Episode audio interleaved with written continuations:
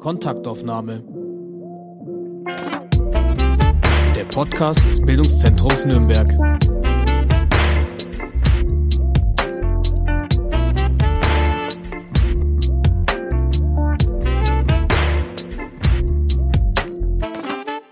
Hallo und herzlich willkommen zu einer neuen Folge von Kontaktaufnahme, der Podcast des Bildungszentrums Nürnberg.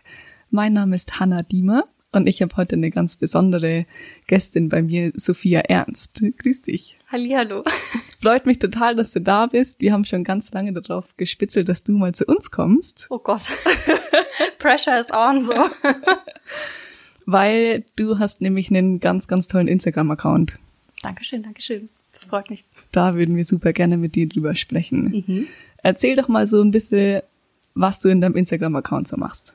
Mm, wenn du mich vor einem Jahr gefragt hättest, wäre, hätte ich gesagt Food, alles was Essen betrifft, sei es Frühstück, äh, Mittagessen etc.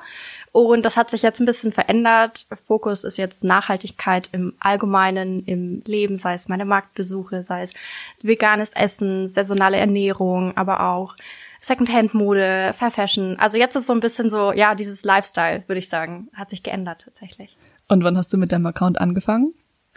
Ähm, 2016 habe ich angefangen, also ich habe es schon ganz lange, aber so richtig professionell in Anführungszeichen mache ich es erst seit zwei Jahren, würde ich sagen.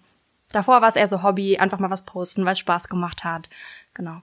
Und was hat dich dann dazu gebracht, dass du das weniger als Hobby machst, sondern professionell? Was hat da so umgeswitcht? Mm, ich glaube, die Abwägung, man steckt sehr viel Zeit rein, auch wenn es nur in Anführungszeichen ein Hobby ist. Und dann war irgendwann die Entscheidung, okay, höre ich auf tatsächlich oder mache ich es weiter und dann muss es sich irgendwann auch lohnen, sage ich jetzt mal. Und ja, dann war die Entscheidung, ja, ich mache es weiter, weil es mir mega viel Spaß macht, weil es so ein kreatives Ventil ist für mich. Und ja, deshalb habe ich es dann professionell aufgezogen und mir so, ja, wie bei einem Unternehmen tatsächlich so einen Plan gemacht, was sind meine Ziele, was sind die Themen, Schwerpunkte, CI erstellt, also so eine Corporate Identity also ich glaube ganz normal, wie man an Unternehmensgründung tatsächlich dran geht. Und wie viel Zeit steckt man dann da rein? Das hört sich ja nach einigem an Arbeit an.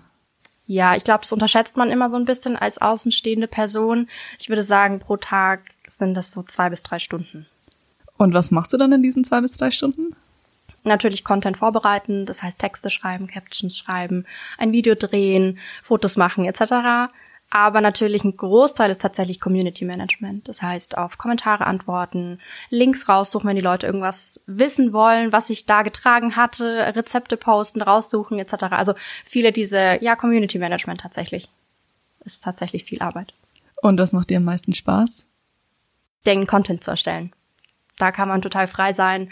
Da ist der Druck auch nicht so da, noch nicht, weil er noch nicht draußen ist, der Content. Diesen Druck zu performen tatsächlich auch so bis zum gewissen Grad, weil sonst wächst man nicht und dann, ja, bedingt sich das irgendwie. Von daher, ja, so ganz kreativ an ein Thema ranzugehen und sich kein Druck und keine, ja, von außen wird man ja so bombardiert mit irgendwelchen Inspirationen und das dann so rauszunehmen und zu gucken, okay, was will ich, was will ich damit sagen, was will ich für eine Message rüberbringen, ja, das macht mir am meisten Spaß. Und wenn jetzt der Post online ist, was bedeutet für dich eine gute Performance oder kann man das irgendwie messen? Wo dann machst du das fest, dass ein Post für dich gut läuft? Naja, man kann es natürlich an einer bestimmten Like-Zahl festmachen, das definitiv, an einer bestimmten Engagement Rate, also bestimmte die Leute, die kommentieren, liken im Verhältnis zu meiner Reichweite von dem Post, sage ich jetzt mal, das kann man schon. Ich habe aber tatsächlich gelernt, mich davon so ein bisschen zu distanzieren von den Zahlen im letzten halben Jahr, weil ich sehr getrieben von den Zahlen war und man das aber ja nicht, ich, das ist nicht in meiner Macht, ob der gut performt oder nicht. Es, manchmal sind die Bilder so ähnlich und sind völlig unterschiedlich in der Performance. Deshalb habe ich versucht, mich davon so ein bisschen zu lösen und rein, ob ich damit zufrieden bin. Dann ist der, also dann bin ich zufrieden und dann ist die Performance gut, wenn ich mit dem Output happy bin. Wenn ich sage, okay, so würde ich das wieder machen, es passt in mein Feed, da bin ich so ein bisschen perfektionistisch, würde ich sagen. Du schmunzelst schon. da bin ich so ein bisschen perfektionistisch angehaucht. Ja, dann performt er gut für mich. Also nicht zahlengetrieben. Aber das ist das, wo natürlich die PartnerInnen und die Unternehmen drauf gucken. Wie viele Zahlen, also wie viele Likes, Engagement Rate etc. ist natürlich so ein bisschen zwiegespalten. Du hast ja schon viel persönlichen Content auch auf deiner Seite. Wie überlegst du dir, dass du so private Sachen postest? Wo ist da bei dir die Grenze? Wie postest du auch so privatere Sachen? Ich glaube, nur um das so für die HörerInnen so ein bisschen zu, mitzunehmen, es ist jetzt nicht so, dass ich meine Beziehung zeige. Es ist, also ich glaube, ich bin für Instagram noch sehr oberflächlich, also kratze sehr an der Oberfläche und zeige eigentlich sehr, sehr wenig. Also viele machen ja schon im Bett noch die Story und nehmen sie dann mit aufs Klo gefühlt und nie im Leben. Ähm, oder begleiten die Hochzeit, die Geburt des Kindes und was auch immer. Also das würde ich nie im Leben tun. Das heißt, meine Community weiß, dass ich verheiratet bin und das war's dann auch schon. Die wissen den Namen nicht, die wissen gar nichts davon. Und ja, das heißt, ich mache mich bei bestimmten Themen sehr verletzlich, glaube ich, wenn ich sag, mir ist es gerade alles zu viel, ist total viel Stress gerade, Leistungsdruck, Zukunftsangst im Thema Nachhaltigkeit oder in dem Bereich ist natürlich auch ein Thema. Da mache ich mich verletzlich, aber das ist natürlich auch für die Community so ein Ansatzpunkt, wo die sagen können, hey, mir geht's auch so. Oder ja, mir, ich fühle mich gerade genauso. Das heißt, das ist eher so ein Punkt, wo man so connected, aber nicht auf so einer mein Leben, sage ich jetzt mal, eher so meine Persönlichkeit. Und ich glaube, das ist ein Riesenunterschied. Also ich muss jetzt nicht teilen, wenn ich mich mit meiner Oma treffe und dann durch die Stadt laufen und mit ihr eine Story machen. Das würde ich nie mal. Nee. Und was kommen so für Reaktionen dann auf diese Posts, wenn du mal sagst, es ist jetzt nicht alles so perfekt, weil Instagram ist ja schon immer ein relativ super poliertes, super schickes, super schönes Umfeld und wenn du dich dann mal zwischen reinsetzt und sagst, okay, heute läuft's irgendwie gar nicht, heute finde ich es richtig scheiße, was kommen so für Reaktionen zurück? Voll die guten Reaktionen. Also ich glaube, man muss die Balance halten. Man möchte ja auch keinem Account folgen, der einfach jeden Tag sagt so, boah, das ist jetzt heute echt schwer. So, das ist jetzt auch nicht so schön, sage ich jetzt mal. Ist zwar manchmal Realität, auch für Wochen, das ist schon klar, aber ähm, doch gute, gute, gutes Feedback. Ich habe letztens einen Post gemacht, wo ich gesagt habe, nach 24 Stunden werde ich die Kommentarfunktion deaktivieren und die Leute können einfach schreiben, wie es ihnen gerade geht. Einfach wie so eine Blackbox, wo die einfach mal manchmal tut es ja einfach gut, die Sachen aufzuschreiben und dann sind sie weg. So. Und dieser Post ist unfassbar gut angekommen. Also ich glaube, dieser Raum, der ist, der wird gebraucht, aber nicht zu einem Übermaß, weil sonst schwappt es, glaube ich, auch in den Alltag. Wenn ich jetzt nur so sehe auf Instagram so, oh, das ist wieder schwer, oh, das ist wieder dunkel, oh, es ist grau, ja, dann ist es keine Inspirationsquelle mehr, sondern zieht mich wahrscheinlich mehr runter, als dass es irgendwie fröhlich macht und was auch immer.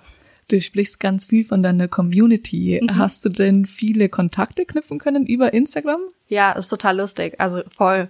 Auch mit anderen Influencerinnen, das sind ja hauptsächlich Frauen, muss man sagen, vor allem in der Nachhaltigkeitsbubble. Ähm, ja, total. Es ist total lustig, weil man sich dann, also ich habe auch einige schon in Live sozusagen im echten Leben, sag ich jetzt mal, getroffen und dann hat man das Gefühl, man kennt sich schon ganz, ganz lange, weil man sich natürlich auf eine gewisse Art kennt, natürlich nicht persönlich, sage ich jetzt mal, oder best auf bestimmte Art und Weise persönlich, aber ähm, das ist ganz lustig. Von daher, ja, das ist total spannend. Total schön, das freut mich. Ja, voll. Es ist vor allem, man hat natürlich diesen, diesen verbindenden Punkt, Instagram, Content Creation, was auch immer, mm, Mehrwert generieren bis zu einem gewissen Grad. Und das ist dann total schön, wenn man darüber redet, auch über Sachen, die einen total stören gerade oder die einen umtreiben, sei es Themen oder Trends oder so. Und das ist dann schön, wenn man eine Person hat, die das versteht. Und nicht der man das erst erklären muss, diesen Trend, und dann, ja, genau, du nix. Jetzt gibt's ja bestimmt nicht nur schöne Seiten an Instagram, sondern äh, ganz oft kommen da negative Rückmeldungen, negative Folgen. Musstest du schon mal mit Hasskommentaren umgehen oder mit so negativen Kommentaren auf deinem Profil? Nee, Gott sei Dank nicht. Also nicht, äh, da bin ich total privilegiert, glaube ich auch, dass ich da noch nie davon betreffen, betroffen war. Klar sind es vielleicht manchmal kritischere Kommentare. Generell finde ich manchmal die Manieren fehlen auf Instagram oder auf Social Media allgemein. Also man schreibt dann eigentlich nicht, hallo, könntest du mir das XYZ sagen? Danke. Sondern es kommt dann einfach die Frage ohne Hallo und Tschüss. Finde ich auch interessant. Ähm, aber Hasskommentare Gott sei Dank noch nicht. Nee. Jetzt hast du gerade schon die Privilegien angesprochen. Ich finde, das ist auch was, was durch Instagram so ein bisschen deutlicher nochmal geworden ist, dass man sich einfach reflektieren muss, dass man stärker darüber nachdenkt, in welchen Kontexten man sich bewegt. Wie war das denn bei dir? Also hat dich dann die Community auch eher draufgebracht, in welchen Umständen quasi du lebst und aufwächst oder ist es was gekommen, was eher von dir selber rauskam? Mm, das war nicht die Community. Nee, das war, glaube ich, generell bisschen so das soziale Umfeld, dann natürlich Podcasts, aber auch bestimmte Instagram-Accounts, die darüber reden, aber auch Bücher und so. Also ich glaube tatsächlich nicht meine Community, die mich darauf hingewiesen hat, sondern eher, dass ich was gelernt habe durch ja, Podcasts, Instagram-Accounts etc., Nachrichten. Du beschäftigst dich ja super viel offensichtlich mit tagesaktuellen Themen, mit was in der Welt los ist, mit so Nachhaltigkeitsaspekten. Jetzt wird von InfluencerInnen oder Content-Kreatorinnen super oft zu jedem heißen Thema ein Statement erwartet. Wie machst du das? Wie wählst du aus, dass du auf manche Trends reagierst oder auf manche Nachrichtenereignisse reagierst oder auch nicht? Ich glaube, für viele ist es schwer, also für viele, ich weiß nicht, konsumierende Personen von Social Media. Ich bin keine Nachrichtenagentur. Ich habe auch den Anspruch nicht. Und ähm, wenn ich mich dann zu bestimmten Themen äußere oder nicht, beziehungsweise manchmal zum Beispiel nicht äußere, weil ich sage, das reicht, würde mir gar nicht reichen, XYZ zu tun, das kommt dem, das entspricht dem gar nicht, dieser Größe der Problematik, dann mache ich lieber gar nichts. Aber das heißt ja nicht, dass ich nichts mache, nur weil ich es nicht teile, sondern das heißt, vielleicht mache ich was anderes in meinem normalen, in Anführungszeichen, Leben, rede mit ganz vielen Menschen, bilde mich weiter etc., mache manche Dinge nicht mehr, wie auch immer. Das heißt, ich habe den Anspruch an mich auch nicht, aber ich verstehe, dass vor allem bei großen Accounts, die sich auch oft politisch äußern, dass die, der Anspruch entstehen kann. Aber das kann nicht sein. Wir sind keine Nachrichtenagenturen. Punkt. Man muss auch nicht zu allem eine Meinung haben, denke ich mir halt auch immer wieder. Es ist okay, wenn man sagt, so ich weiß noch nicht, wo ich stehe, ich lerne gerade. Total, stimme ich dir voll zu. Also das muss man sich auch einfach auf die mal die Zeit einfach geben, sich mhm. selber weiterzuentwickeln. Ja, total. Vor allem nicht innerhalb von ein paar Stunden, sondern dann argumentativ, sehr hochwertig sagen, warum XYZ gut oder schlecht ist. Ja, nee, funktioniert halt so nicht. Zurück tatsächlich zu dem eigentlichen Content, den du wirklich planst und nicht zu dem, zu dem du dich äußern solltest, könntest. Du arbeitest viel mit Unternehmen zusammen. Wie kann man sich das denn vorstellen? Also kommen da die Unternehmen auf die einzelnen Content Creatorinnen zu? Wie läuft es denn ab, so ein Gespräch? Also ich glaube, viel, würde ich jetzt sagen, nee. Ich glaube, es ist noch relativ wenig für die Creator Bubble. Jemand bekommt eine Anfrage per E-Mail hoffentlich, per Instagram an alle, die Unternehmen haben, beantworte ich nicht, weil ähm, Instagram ein absolutes Chaos ist im Sinne von Postfachsortierung. Ähm, ja, per E-Mail kommt dann eine Anfrage. Auch wieder sehr schön, wenn sie recherchiert ist und nicht heißt Hallo at Sophia's Happy Place das ist doch schon mal ein gutes Zeichen, wenn da der richtige Name steht und so. Ähm, ja, und dann erzählen die über ihre, ihr Unternehmen, über das Produkt, eine Agentur, kommt auf mich zu mit einer Kampagne. Dann gucke ich mir das an, was ist das für ein Unternehmen? Kann ich mir das vorstellen? Recherchiert zu dem Unternehmen, entspricht das meinen Werten? Vor allem Nachhaltigkeits äh, in der Branche ist es natürlich manchmal sehr schwer, Informationen zu kriegen. Manchmal stehen riesen Konzerne dahinter, hinter den kleinen wirkenden Startups. Das heißt, man muss auch sehr genau recherchieren und dann, wenn ich sage, okay, ich kann mir das vorstellen, schicke ich mein Angebot hin, mein Media Kit. Das heißt, da sind meine aktuellen Zahlen. Da kommen wir wieder zurück auf die Zahlen. Und dann geht's in den Austausch, in die Verhandlungen, ganz klar. Also wie eine Dien also ich bin ja eine Dienstleisterin in dem Sinne, genau. Und dann äh, wird vereinbart, was das jetzt für ein Post sein soll, also ob das ein Foto sein soll, ob das ein Video sein soll. Wird da auch dir gesagt, was du schreiben sollst oder wie das Ganze auszusehen hat? Nein, also ich bekomme ein Briefing. Das heißt, da steht dann drin, dass ich das Foto im Grünen machen soll, weil die Kampagne Back to Nature zum Beispiel heißt. Das ist jetzt völlig fiktiv. Ähm, dann soll es halt im Grünen sein zum Beispiel. Und ich soll die und die Hashtags benutzen, weil die halt unternehmensspezifisch sind.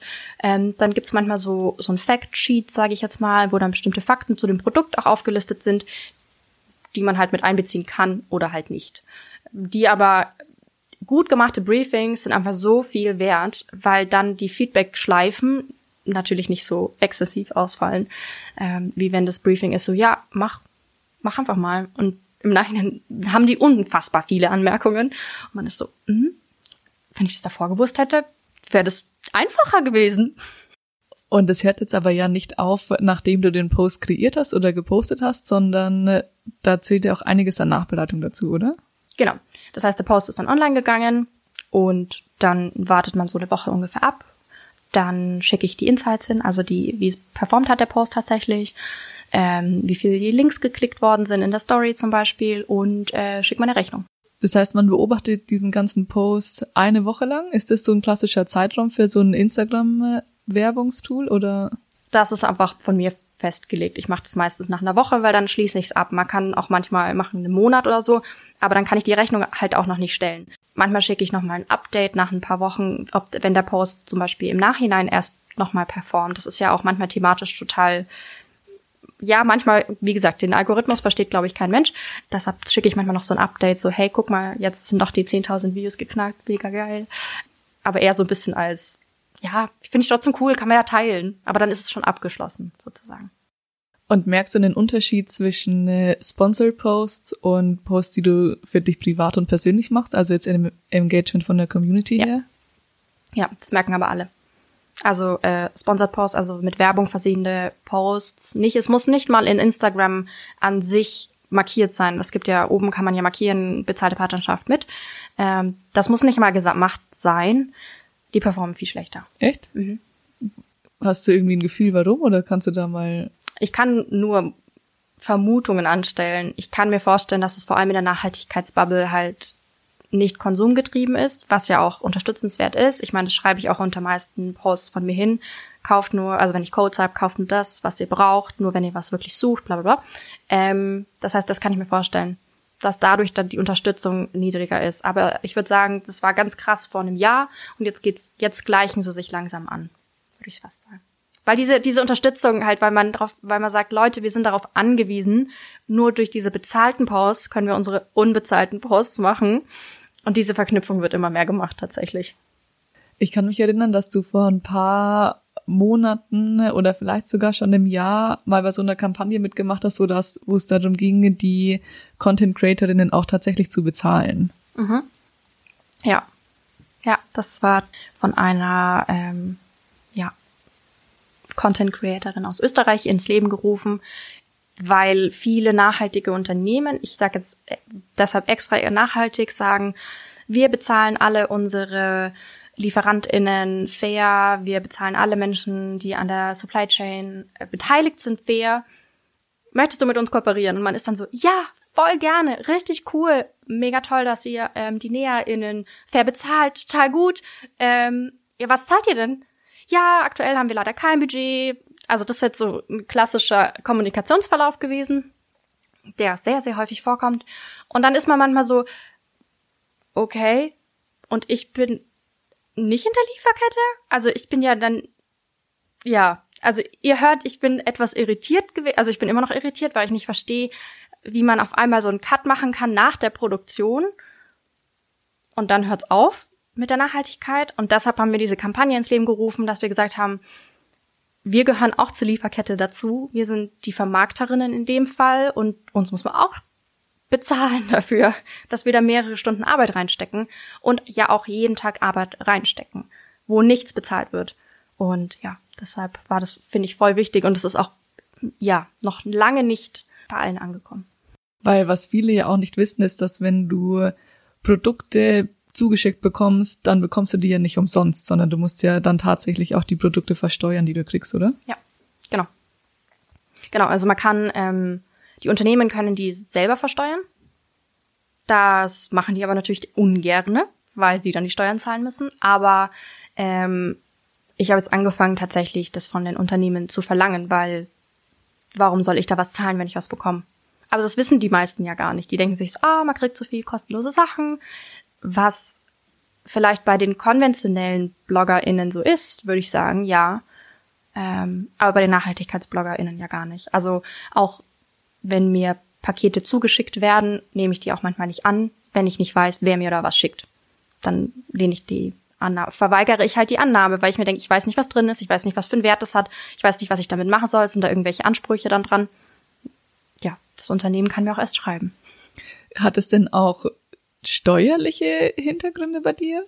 Oder also nicht naja, nur bei es dir, ist eine sondern Einnahme. ja. Also jedes Ding, das ich geschenkt in Anführungszeichen, ist ja kein Geschenk bekomme, das ein Unternehmen sagt so, hey, wir schicken dir das zu, ist eine Einnahme. Und ich bin ja eine Kleinunternehmerin, das heißt, jede Einnahme da kann ich wenig echtes Geld, sag ich jetzt mal, verdienen. Deshalb definitiv. Wahnsinn, was da immer alles dahinter steckt. Ich finde das Mhm. klasse, dass du uns da mal so einen Eindruck geben kannst, weil so als normale Instagram-Nutzerin ne, hat man ja überhaupt keine Ahnung, was da eigentlich alles so dahinter steckt, wie viel Zeit und Ja. Recherche man da alles hier reinstecken muss, Ja. auch ja im Nachhinein. Mhm. Ja. Gibt's denn ein Thema, mit dem du dich in Zukunft noch mal weiter beschäftigen willst oder du hast bestimmt schon einen Plan, wo du so in den nächsten äh, Wochen mit deinem Account hin möchtest, oder? Äh, nein, habe ich tatsächlich nicht. nee, ähm, manchmal mache ich das tatsächlich, aber irgendwie hat das noch nicht so gut geklappt im Februar. Ich habe es mir jetzt vorgenommen, wieder für März einen richtigen Plan zu machen. Ich arbeite ja nebenbei noch. Von daher ist im Moment einfach nicht die Zeit, wirklich vorzuplanen. Ich möchte in das Thema Do-it-yourself, also jetzt nicht in das klassische Do-it-yourself, sondern ein bisschen so ähm, Dinge reparieren, bei der Jeanshose einen Knopf annähen, die Gürtelschlaufe wieder annähen, gerissene Jeans, wie flickt man das, etc. Das möchte ich unbedingt mehr ähm, darauf eingehen, aber auch so Materialkunde, was mache ich mit einem Wollpulli, muss ich den überhaupt waschen? Antwort nein. Also, oder muss ich eine Jeanshose überhaupt waschen? Lauter solche Sachen. Mm, Das würde ich gerne. Und generell auch nochmal ein bisschen auf das Thema Lieferkette, Lieferkettentransparenz. Äh, da hatte ich von vor zwei Jahren schon so eine bei so einer Kampagne mitgemacht, die ist Pay Up, also so, ähm, dass große Unternehmen ihre ähm, ähm, ja, NäherInnen fair bezahlen, beziehungsweise überhaupt bezahlen, würde ich jetzt mal sagen. Ähm, ja, also ein bisschen so mehr politisch im Sinne von Lieferkettengerechtigkeit ein bisschen. Ich finde das total spannend, wie sich dein Instagram-Kanal über die Jahre entwickelt hat, von ja Foodbildern zu dann wirklich Inhalte, die dich interessieren, hin zu dieser Nachhaltigkeitskette. Ja. Und jetzt hast du ja nicht nur den Instagram-Kanal, den du machst, sondern du hast tatsächlich auch deinen eigenen Podcast. Ja. Wie heißt dein Podcast? Wie bist du darauf gekommen, dass du den machst? Und wir können dir schon mal gratulieren, weil du hast jetzt schon die hundertste Folge Ja. im Kommen. Völlig, völliger Wahnsinn irgendwie. Äh, ja, der Podcast heißt äh, Thinking Twice und ich habe den 2018, ich musste gerade mal überlegen, 2018 gestartet und mit dem Hintergedanke, dass ich unbedingt selber gründen wollte. Also in Nachhaltigkeitsbranche, aber ich wollte unbedingt gründen. Und da heißt es ja immer so, rede mit möglichst vielen GründerInnen, bilde ein Netzwerk, hol dir Erfahrungswerte, dann habe ich gedacht, so, okay, dann mache ich das. Und dann nehme ich das alles mal auf. Und dann hat sich der Podcast irgendwie so ergeben. Einfach long story, ja, long story short, so. Ähm, genau.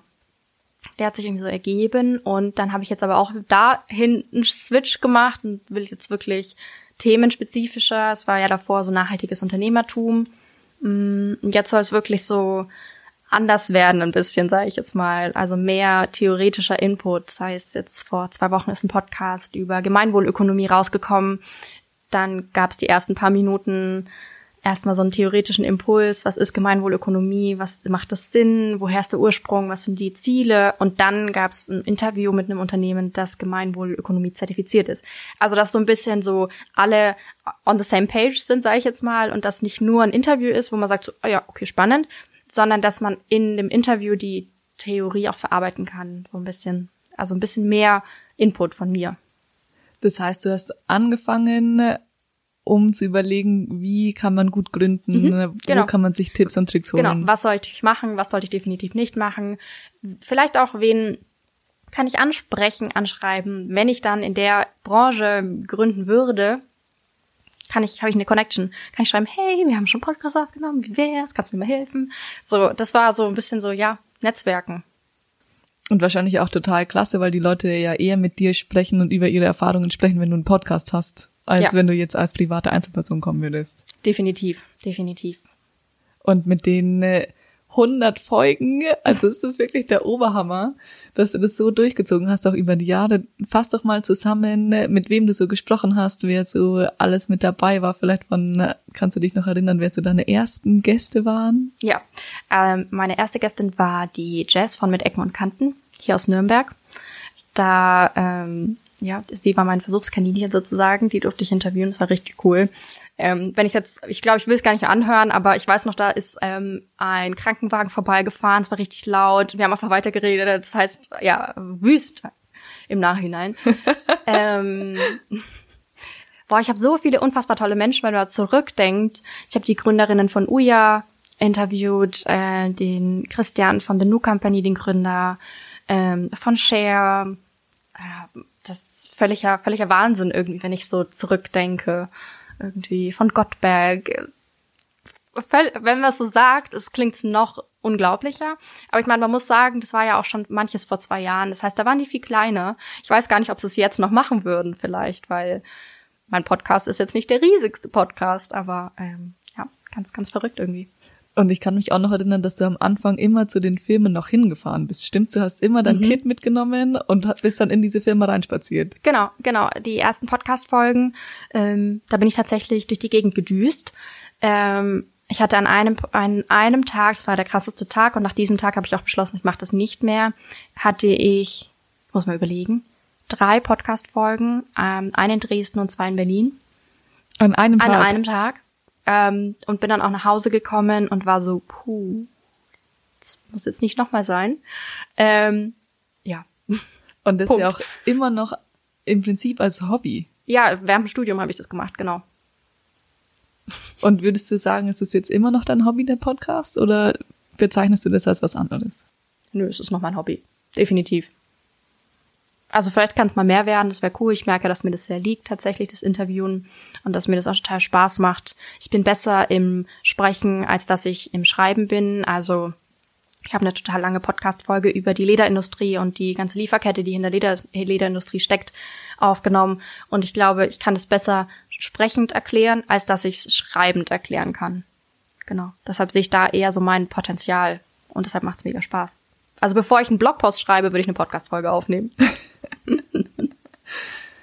das ist super schön und du hast ja einfach ein wahnsinnig inspirierendes Talent, dass du das an Leute weitergibst, indem du ja das einfach Sachen machst. Ich finde das total beeindruckend, dass du auch so viel auf deiner Platte einfach hast. Also mit dem Podcast und Instagram-Kanal, wo du ja in beide, ich weiß gar nicht so, es ist ja kein Hobby im Prinzip, sondern es, ich finde, es ist schon fast ein bisschen mehr, es ist ja fast eine Selbst, also es ist, ja, eine, es ist Selbst eine Selbstständigkeit. Genau, ja. es ist eine Selbstständigkeit, ja. die du machst neben deiner hauptamtlichen Lohnerwerbsarbeit.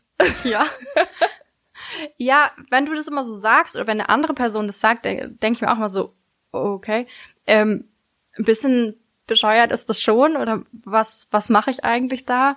Ähm, aber für mich fühlt sich ja gar nicht so an so. Und ich find's lustig, dass du gesagt hast, einfach mal, also dass ich mache, weil ich frage als Abschluss meines Podcasts, früher habe ich immer gefragt, was willst du einer Person mitgeben, die jetzt am Anfang steht, die jetzt gerne gründen wollen würde? Ähm, und die meisten, also wirklich, ich würde sagen 99 Prozent, ob Mann oder Frau, was auch immer, sagen, einfach machen. Und ich finde es so witzig, dass du das jetzt so gesagt hast. ja, das stimmt schon, dass du einfach anfangen musst mit Sachen. Ne? Mhm. Und dann äh, schaut man einfach mal, was dabei rauskommt und was passiert. Und am Schluss kommt bei dir einfach ein äh, inzwischen hundertfolgiger Podcast dabei raus, was irgendwie bei einer Idee gestartet hatte. Ja, voll. Ich meine, man muss sagen, ich habe in dem ersten, ich habe ein Jahr lang jede Woche eine Folge rausgebracht. Und dann habe ich damit aufgehört, weil es einfach der Workload so hoch war. Ähm, ich meine, du kennst es ja, die Nachbereitung eines Podcasts ist nicht einfach hochladen und fertig.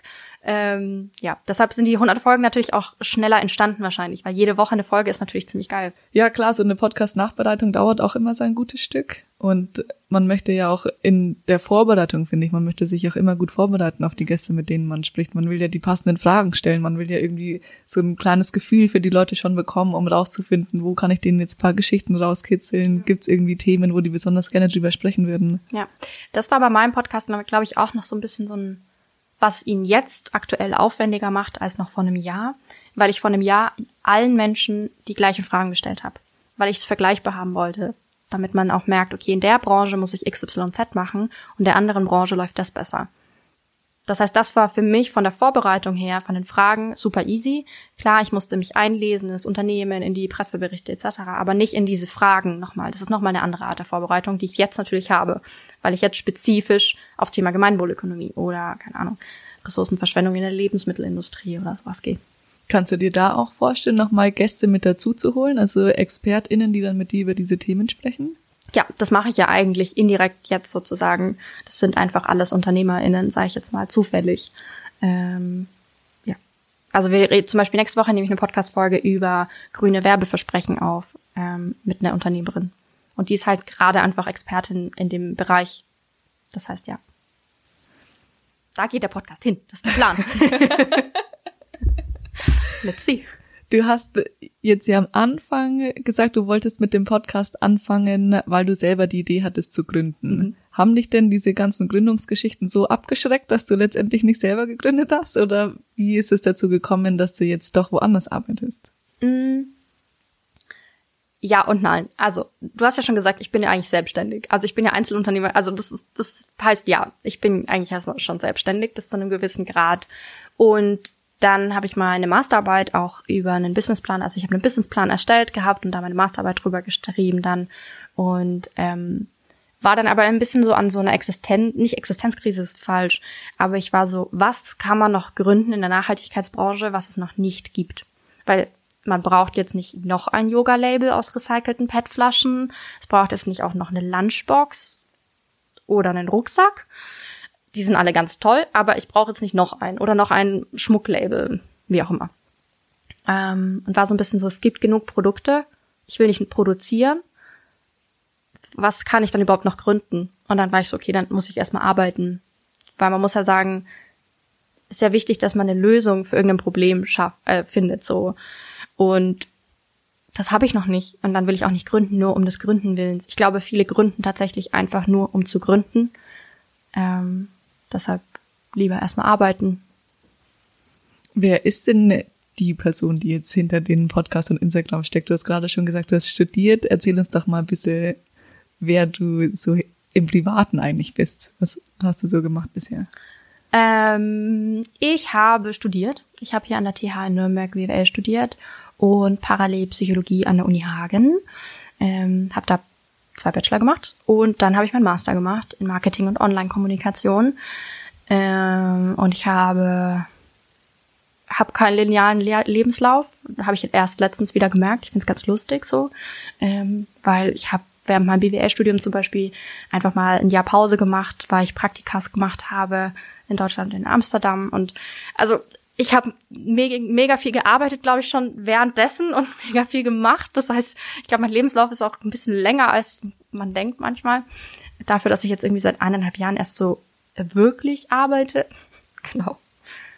Ja. Und wo arbeitest du jetzt gerade?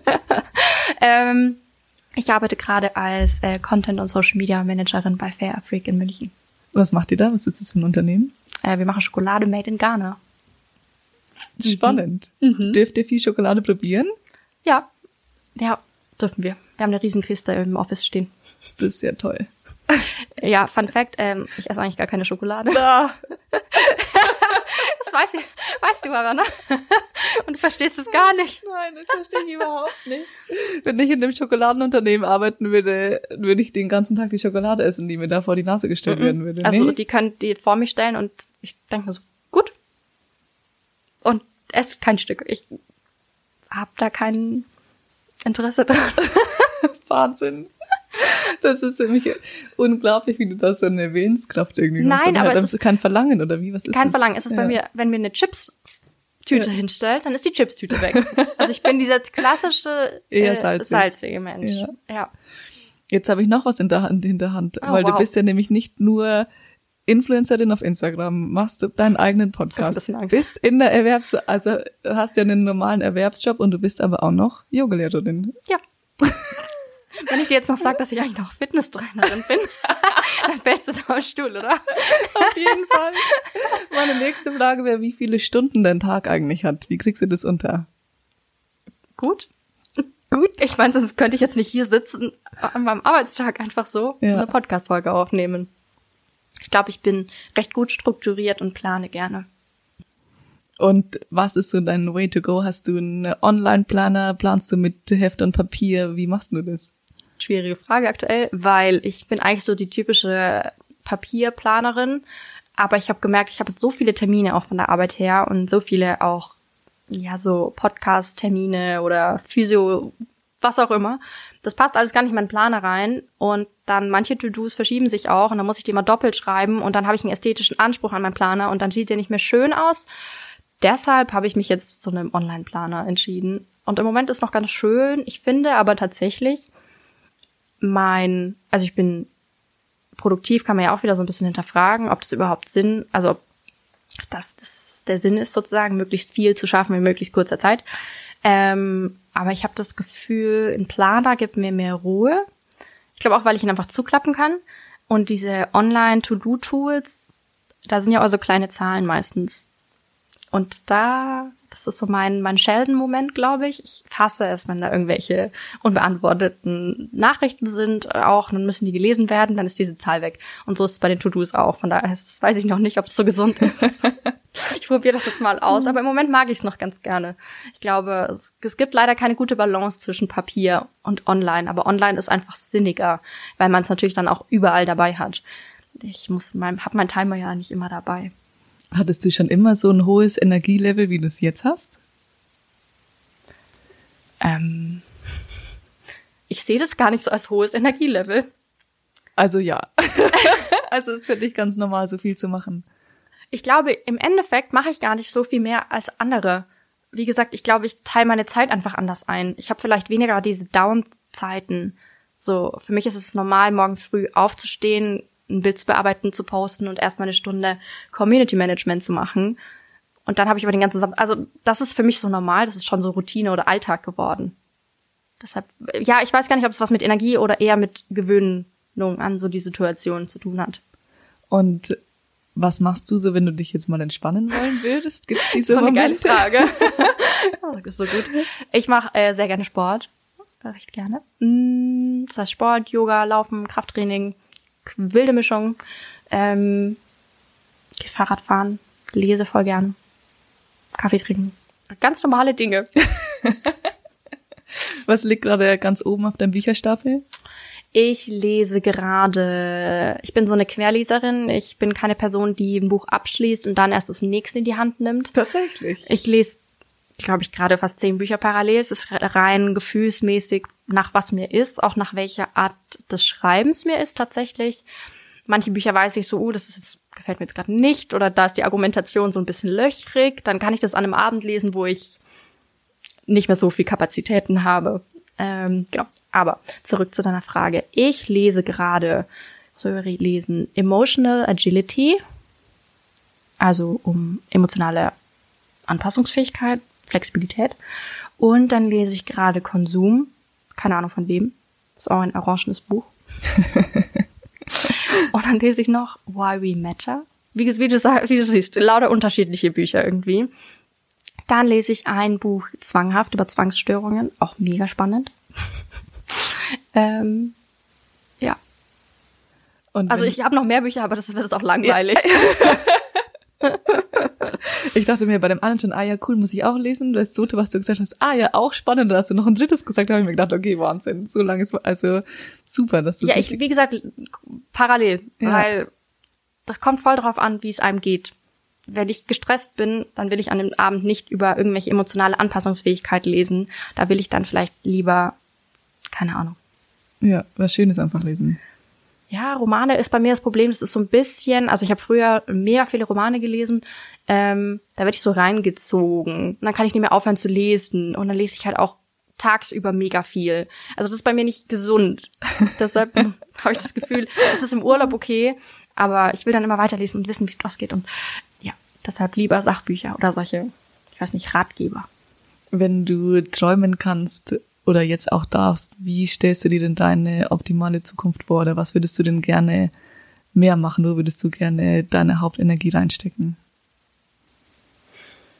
Ich finde es eine sauschwere Frage, das ist so ein klassisches Vorstellungsgespräch Frage, wo siehst du dich in fünf Jahren? Und ähm, ich möchte in fünf Jahren eine bessere Balance gefunden haben. Gerade gelingt es mir ganz gut, also zwischen der Selbstständigkeit, der Festanstellung etc.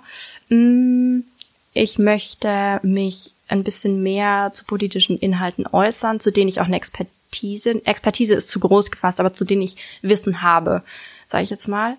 Mm, Und ja, ich wünsche mir einfach in fünf Jahren, dass wir weiter sind als jetzt, dass das Bewusstsein für die Klimakrise endlich da ist, dass man merkt, okay, krass, wir haben eine Zukunft auf dieser Welt, dass, ja, das wäre das wär schön. Fände ich ganz gut. Ja, total. Hm.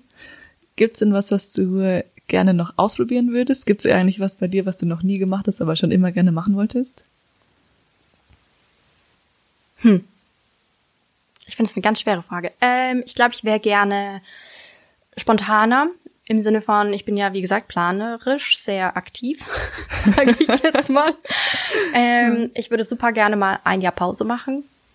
Ein Jahr was auch immer tun, weiß ich nicht, mit dem Band durch die Gegend fahren.